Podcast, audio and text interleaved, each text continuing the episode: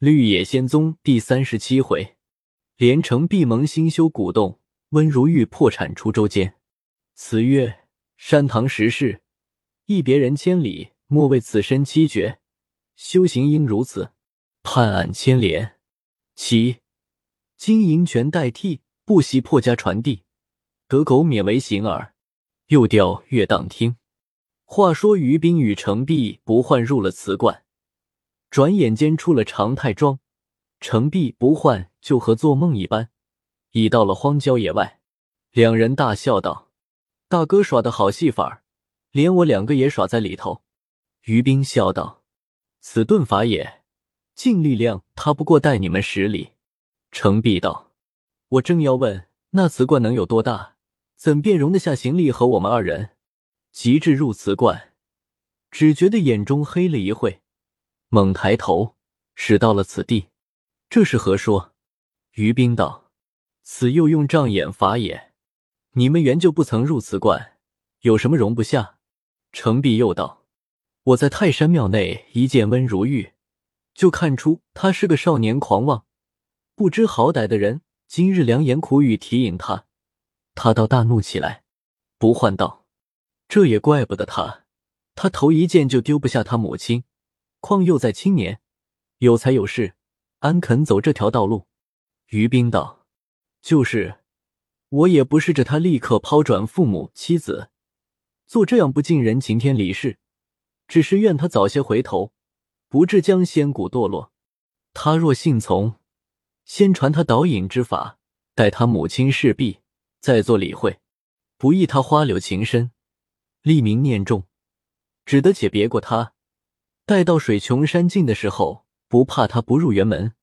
说罢，三人坐在一大树下。程璧道：“我们如今还是往湖广去不去？”于冰道：“怎么不去？一则游览湖广的山水，二则衡山玉无洞内还有我个徒弟袁不邪，我也要就便去看看他。”不换道：“我两人在碧霞宫住了许久，从未见大哥说起有个徒弟来。”今日方才知道，大哥肯度托他，必定是个有来历的人。程璧道：“他是什么人家子弟？身上也有些仙骨吗？”于冰笑道：“他是一只老猿猴，被我用法力收服，认为徒弟，在衡山看守洞门。他那里是人家子弟？”程璧道：“他的道行浅深，比兄弟何如？”于冰大笑道。你如今还讲不起“道恒”二字，譬如一座城，你连城墙还没有看见，安知里面房屋多少？这袁不邪他也是云来雾去，修炼的皮毛纯白，已经是门内的人，在家勤修，一二百年内便可入屋中。道恒二字，他还可以讲得起几分？程璧弗然道：“我们拼命跟随大哥，虽不敢想望做个神仙。”就多活百八十年，也不枉吃一番辛苦。是这样，今日游泰山，明日游衡山，游来游去，一点道行也没有，直至死而后已。况山水的滋味，我们也领略不来。今日大哥说连城墙还没有看见，真令人心上冰冷。于冰大笑道：“人为名为利，还有下生死血汗功夫，况神仙是何等样的两字？”就着你们随手窝来，就是我也还差大半功夫。我如今领你们游山玩水，并非榆木事情，也不过造演你二人的皮肤筋骨，经历些极寒极暑，多受些饥饿劳碌，然后寻一深山穷谷之地修炼，慢慢的减去伙食，方能渐次入道。至于法术二字，不过借他防身或救人患难，气候到了。我自然以次相传，是你这样性急，我却如何指教？程璧道：“弟性急则有之，怎么敢说不受指教？今与大哥相商，我两人立定生意，下一番苦命功夫。湖广的山水不过和泰安的山水一样，与其远行，不如近守。今日仍回泰山，于山后极深处走几天，或寻个石塘，或结个茅庵。”若能运去些米更好，即不然草根树皮也可以当饭，饿不死就是福分。只求大哥将修炼的秘诀着实往透彻里传示。我二人诚心尽力习学，设获大哥出远方行走，我们被虫蛇虎豹所伤，这也是前生的命，定只求积一个来世仙缘，不坏也不等程璧说完，一决裂跃起，大叫道：“二哥今日句句说的都是正经修行人话，我的执念也谈了，大家拼出这生命去做一做，有成无成都不必论，从今后我与二哥心上。”总以死人待自己，不必以活人待自己。现放着大哥就是活神仙，就是我们该入道机会，只尽听大哥吩咐罢了。于斌听了两人话，大喜道：“你们动这样念头，生死不顾，也不认我引进你们一番。好，好，可敬，可爱。”就依二位贤弟议论，再回泰山走遭。三人一起起身。赴上泰山，到碧霞关，樊寺主收拾了些干饼、干菜之类，带上身边充饥，出庙外，即向深山无人处行走。晚间就在树下或崖前打坐功，经历了十八攀、阎王带、阴愁涧、断魂桥、大蟒沟、金切玉、侧日观、神房、老龙窟、南北天门、蜈蚣背等处险峻，看不尽奇峰怪石、瀑布流泉。并珍禽异兽、琼树摇趴等类。一日，于层峦叠路之畔，看见一座洞门，三人走入去一看，但见青山小翠，碧秀堆云，双崖竞秀；新看虎踞龙盘，四壁垂青；喜听猿啼鹤唳，苍松古桂。洞门深锁竹窗寒，白雪黄崖，石室重封丹灶冷，参差微阁。石迎水面之风，茶压疏梅，长映天心之月。正是阶前生意为存草，槛外光阴如过居。三人在洞中从前看了半晌，见里面前后两层大石堂，四面周围回栏曲榭，旁边单是金阁、石床、石椅、石桌、石凳、石碑、石碗之类，件件俱全，又有许多的奇葩异会。前堂正面镌着“琼岩洞府”四个大字。程璧道：“此洞幽神清雅，乃吾两人死生成败之地也。”于斌也说甚好。三个人就在食堂内坐下。不换道：“修炼的地方倒有了，只是饮食该何如才处？”于斌道：“你两人要立志苦修，衣服饮食都是一般的事。”问程璧道。你身边还有银子没有？程璧道：“还有五十多两。”连忙付与于兵。干兵道：“你们在此少坐，我去泰安城内走遭。”两人送出了洞外。于兵不刚踏斗，将脚一顿，踪影全无。两人互相惊叹。到日西时分，两人坐在洞外等候。只听得于兵在洞内叫道：“二位贤弟那里？”两人跑入洞来，见于斌在前层食堂内站着，旁边堆着四十仓石多米，盆罐碗盏、火炉、火刀、火纸，每样四五件，十数件不等，还有铁斧四柄，麻绳数百条，又有皮衣、皮裤、皮袜、暖帽、暖鞋，大小有棉单衣一各有七八件。二人大喜道：“诸物皆不可少，只是皮衣裤太多了。”于冰道。此洞处至高之处，风力最硬，非碧霞宫可比。此时炎暑时候还不觉冷，一交深秋，只怕二弟就支持不来。再到严冬，又只嫌皮衣裤大少。磨练至三年后，即可以不用皮衣裤矣。二弟求道过急，我只得格外相从。论理还该随我山行野宿，将皮肤熬炼出来，方无中寒、中暑、中湿之病。柴和水二件，山中自有，用时自去砍取。二人一齐叩拜道：“大哥用心用情至此，真是天地父母。”于冰扶起道：“只愿二弟始终如一，勿坏念头。于兄无不欲成。”至此，二人轮流砍柴做饭，口谈到极处，采些山花野菜来润补。于冰见他二人向道真诚，不辞艰苦。恐早晚出入遇虫蛇、虎豹、鬼怪、妖魔等类经商，遂传与护身、竹邪二法。又过了几日，刘星细查，见二人没什么走滚坏心处，始将导引真诀传授，然至于不坏，传时犹有难色，叮咛教诫志在。两人得此，日夕精进，千拱稍有不调，便成求细问。于冰即指示一切。一日，于冰向二人道：“昔年无师教育，言修行一道，全要基因功。”不专靠凝神炼气，我自出衡山，只成就了朱文伟、林黛，并平师上照，功德甚浅。我今再去游行天下，河阳遭叛逆之变，不无落难等人，亦需查访，随便看是缘不邪。你二人在此最妥。我有几句话要切记在心：须敬天师曰：不怕念起，只怕教迟；念起是病，不续是药。病能减情欲则神权，导筋骨则形权，静言语则福权。保此三权，则可以入道矣。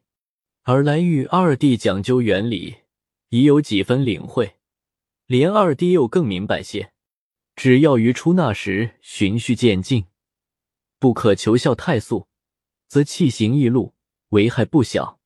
勿须息至于根，呼至于地，十次气息息绵绵。上下流通，则子母有定向，水火即可立即交汇矣。积九节就一胎，变成有道之事。至于你们所行，外功十分之三四，燃活筋骨，疏五脏，以内功之一助。若每天按时行，则始终按时；随便行，则始终随便。如按时行几天，随便又行几天，与己何异？再一间断。则功夫忘用，反不如一心只行内功矣。良言尽此，我此刻就去了。不换道，大哥要去，我等何敢阻留？只是回来的日子要说与我们，免得日夕悬望。于斌指着那边一堆米道：“此米是五十仓石，你们用完时，我即可以来矣。”程璧道：“早知大哥又要离别，倒不如去湖广衡山洞内。”与袁不邪一同厮守，岂不又添一个道友？于冰道：“我当日出家时，有谁与我作伴来？俗言公修公德，婆修婆德。二位贤弟留恋我，我岂不知是爱我？但出家人第一要割爱，割爱二字不只是声色获利。像你二人今日想我，明日盼我，则道心有所牵引。”修为必不能纯一，而道义终于无成。说罢动身，两人送出洞门，心上甚是难舍，只是不敢再言。于冰将木剑取出，口诵灵文，在洞门头上画了一道符箓。程璧道：“此是何意？”于冰道：“你二人法力浅薄，深山古洞之外，何无无有？无符虽无甚神奇。”除岛洞列仙八部正神外，恐无有敢从无符下经过者。此后除取柴水二物之外，需要少出洞门，为白龙鱼伏困于玉且之见。说着，一步步走去。两人指望的不见了，方才闷闷回动。今按下于冰，且说陈大金、严世蕃原是一对刻薄小人，在归德府审了一月有余的判案。他倒不为与朝廷家办事，全是借此为收罗银钱、报复私仇之地。凡远年近岁，官场司纪中有一点嫌怨者，必要差人通诉消息。这叛贼们搬了，本人或亲戚阻挡仕途中人被干连者，也不知坏了多少。不但容留贼众的人家，就是一饮二食的地方，也要吹毛求疵，于中追寻富户，透出音信来。只用钱买命，曹帮府深知严嵩富裕厉害，也只好与严监行个方便，赖情面开脱一二无辜人，那里敢参走他们？明帝屡屡下旨，敕谕不准干连平人。他二人那里把这谕旨放在心上，只以弄钱为重。一日拿到判案那一散贼，叫吴康，家训之下，总之他说富户人家。停留饮食并玩闹过的地方。吴康开写了十数人，内中就有温如玉在内。陈大惊问道：“你所开人数内中有个泰安州温公子，想必他家做县人官吗？”吴康道：“小的也是各处闲游，替时上诏勾引人入伙。今年春间，到泰安州长泰庄中，说有个温公子最好赌，又说他父亲昔年做过总督，手里甚是有钱。”陈大惊听了，心内甚喜，笑问道：“他叫甚名字？”吴康道：“小的倒没有问他的名字，只听的人都叫他温公子，也有叫他温大爷的。”大惊道：“他既是个公子，又家中大富，他如何肯与你玩钱？”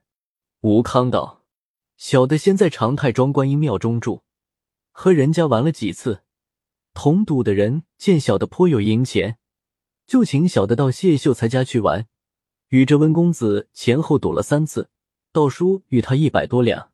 严世波道：“你在这温公子家住过几天？”吴康道：“小的从未到他家里去。”世波道：“你在他庄内共勾去多少人？”陈大惊道：“大人不用问他这话，只同他长太庄中有才是像温公子的还有几个？”吴康道：“小的在那边并未勾去一人，只听得温公子是个大家，愚人没听的说。”陈大惊随即发了温公子窝藏叛党吴康，谋为不轨的火票，又札谕泰安文武官员同去一协拿，天差借送归德等语。事关叛逆，即同烽火。不过数日，即到了泰安。这日，温如玉正在家中，着人摆列菊花，要请朋友们赏玩。猛见管门人跑来说道。周礼老爷和营里守备爷带着许多人拜大爷来了。如玉摸不着头脚，一边更衣，一边吩咐预备茶水，又着厨下收拾便饭。刚迎接到二门口外，只见文武两官已走入大门。守备看见如玉，指向众人道：“那就是温公子，拿了。”众人跑上去，便将如玉上了大锁，蜂拥而去。把些大小家人都吓呆了，立即轰动了一庄人。他的朋友也有怕干连躲避的，也有赶去打听的，也有素日吃不上油睡畅快的。如玉的母亲听得将儿子平白拿去，吓得心胆皆碎，忙差人去州里打听。晚间家人们回来说道：“大爷是为窝藏河南判案内一个姓吴的，明日就要起解去河南听审。”李氏道。你大爷如今在哪里？家人们道：“大爷已在监中了。”小的们又不敢去问，这还是周中宅门上透的信儿。黎氏同儿媳洪氏大哭起来。家人们道：“太太哭也无益，不如将大爷素日交厚的朋友都连夜请来相商，看他们有个救法没有。”黎氏这人分头去请，众人听知是判案，一个个躲了个精光。说害怕的一半，说不在家的一半，街上遇着的，又以急警示推辞。众家人跑到二更时分，端地没请来一个。至四更后，家人们说道：“黎大爷来了。”黎氏是本城李指挥之女儿，她有个侄子叫黎飞鹏，与如玉是嫡亲表兄弟。黎氏见侄儿入来，便放声大哭。飞鹏道：“有要紧话。”向姑母说：“此时不是哭的时候。表弟逐日家狐朋狗友，弄出这样弥天大祸来。他一入监，我就去州衙门打听，来文上言温公子窝藏叛贼吴康，着泰安文武官天差押解，赴归德严审。”李氏道：“你表弟从没留个姓吴的在家中住，这话是哪里说起？”飞鹏道：“他日日玩钱。”不在张三家，就在李四家。三山五岳什么人没有？被他们搬空出来，就是天大的祸患。刻下此事关系甚大。我与周中门上家人胡五爷相商，他说这事若问在里面，是要灭族的，受刑罚还是小事。他如今已带我们在文武衙门，并归得提差说和挺妥，定要三千五百两银子，上下分用。严明过一月后方才提解，着我们速差妥当人到归德去解说。又找我见了提差，见几个钱，保管无一点事。又领我到监里与表弟说明，表弟恐姑母节忌，着我来禀明。黎氏着急道：“家中哪有这些银子？”飞鹏道：“表弟也说来着，城中两处货铺里先进现银凑办，安顿住提差，并文武衙门再讲。我此刻就赶回来去，明日还要与他们过对银子。姑母只管放开怀抱。”说罢，辞了出来。人回城去，黎氏听了，心上略略地安些。次日三鼓时候，将银两如数交付州衙胡武、文武两处，并提差一级补衙，各得了贿赂，乐得静候。飞鹏又向提差讨问门路，提差等俱一一详细说之。飞鹏又转说与如玉，如玉将他铺中伙计俱叫入监中，着他们将生意折变与人。好差人去归德料理，众伙计见事关重大，只得另寻财主垫他这生意，跑乱了七八天，方才有人成交。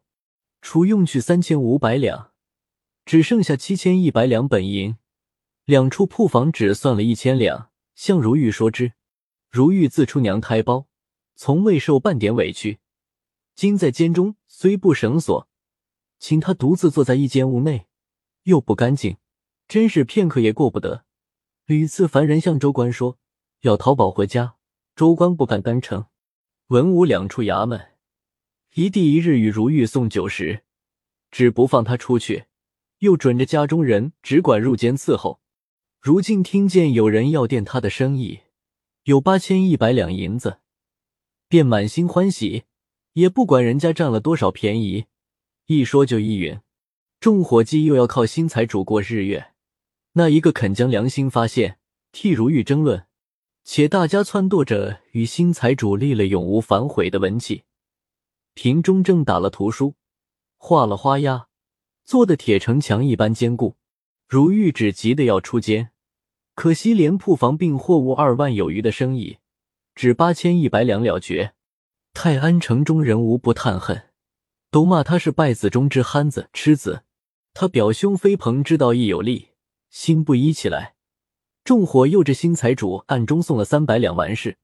其中如玉滴家人有能干者，大家还分用了五六百商，也是众伙计做成。闲税少叙。如玉成交后，将飞鹏请入监中，凡他带两个家人，并八千两银子去归德办理。星夜起身，又召人禀知离世，自己只存了一百两使用。不想陈大金、严世蕃每人各有心腹门客相随。陈大金门客叫张典，严世蕃门客是罗龙文，两人同寓在归德东岳庙内。凡有通判案线索者，都去寻二人说话。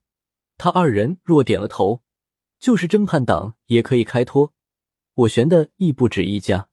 黎飞鹏到他二人寓所，讲说了几次，总说不来。张典还略软些。